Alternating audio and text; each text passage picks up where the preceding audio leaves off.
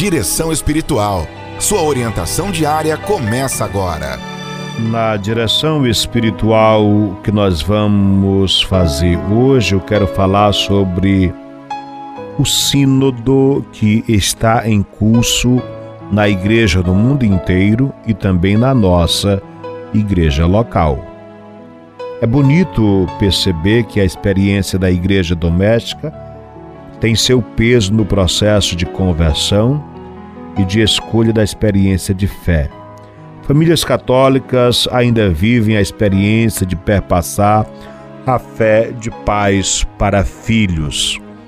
Na revista Arquidiocese em Notícias, do mês de setembro, na página 16, nós temos uma pequena reflexão, alguns elementos, sínteses da, do processo da Assembleia Diocesana que está acontecendo e eu vou fazer alguns comentários, viu, sobre isto para nos ajudar a viver a nossa fé sempre na comunhão com outras pessoas. Eu estou desta direção espiritual dizendo a fé individual. Mas a fé que é individual, ela é vivida em comunidade. A salvação é individual, mas a salvação ela é vivida nesta terra, na vida comunitária. Na comunidade Deus se revela. Na comunidade nós vivemos a nossa fraternidade. Na comunidade nós exercitamos o perdão. Na comunidade nós partilhamos o pão. Na comunidade nós nos realizamos como pessoa não existe ninguém que viva isolado. Quando se trata da fé, devemos viver juntos. Queremos destacar a importância da, das nossas pequenas comunidades. Ontem eu falei sobre as suas lideranças, os agentes e pastorais. Também hoje quero falar da presença da igreja, das mídias, no rádio, na TV, também nos novos canais de redes sociais, que tem sido ferramenta de alcance das pessoas. Os meios de comunicação se tornam também um areópago oportuno de participação na missão. Porém, isto não substitui a presença.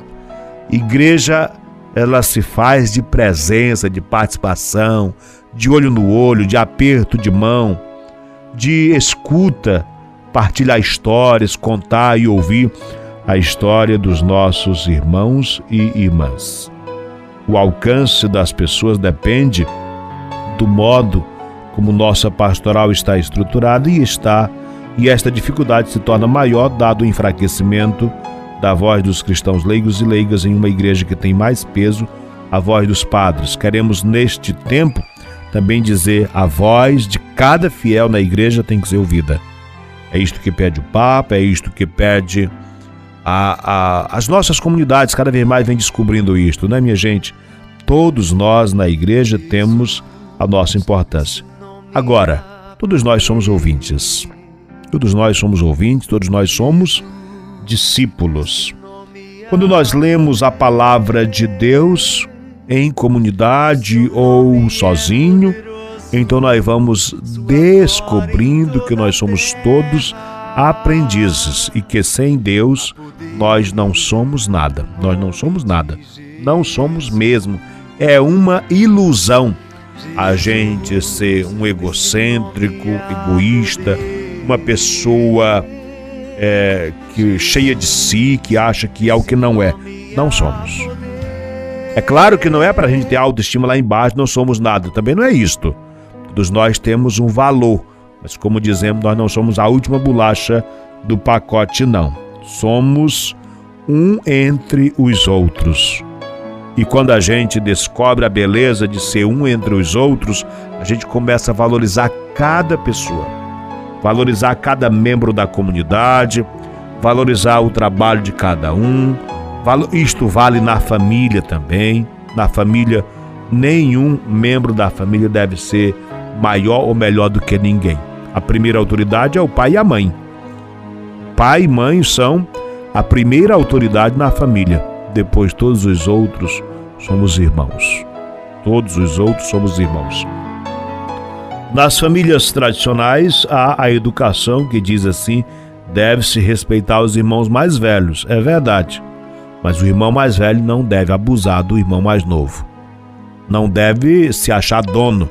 Devemos ser de fato irmãos. Sendo irmãos, nós somos iguais diante da família, diante da comunidade, diante da sociedade e diante de Deus. De repente alguém diz assim: o que, que isso tem a ver com a igreja? Tem tudo a ver. O evangelho, minha gente, ele é vivido numa família, é vivido numa comunidade, é vivido numa sociedade, é vivido no trabalho e a gente precisa sempre se afirmar: ninguém é melhor do que ninguém e ninguém é pior do que ninguém. Somos todos iguais em dignidade, somos todos filhos de Deus e entre nós todos somos irmãos e irmãs. É este o espírito da missão neste tempo de sinodalidade. Você acompanhou Direção Espiritual